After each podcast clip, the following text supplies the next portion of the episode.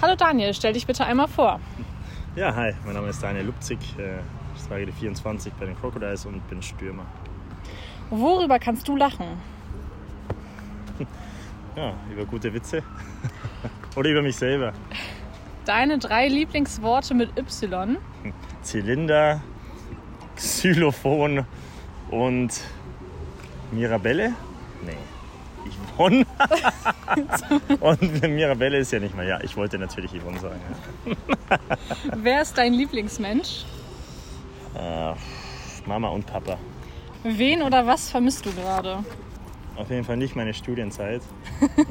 Besseres Wetter. Wie magst du deine Eier? So weich wie möglich. An einem Tag sehe ich am liebsten Schöne Menschen. dein Lieblingsdialekt. Bayerisch. Sprich mal. Egal was du hören willst, ich kann alles sagen. Hast du Slip. verstanden? Nee. Egal was du hören willst, ich kann alles sagen. Gut. Slip oder Boxershirt? Ja, und Boxershort.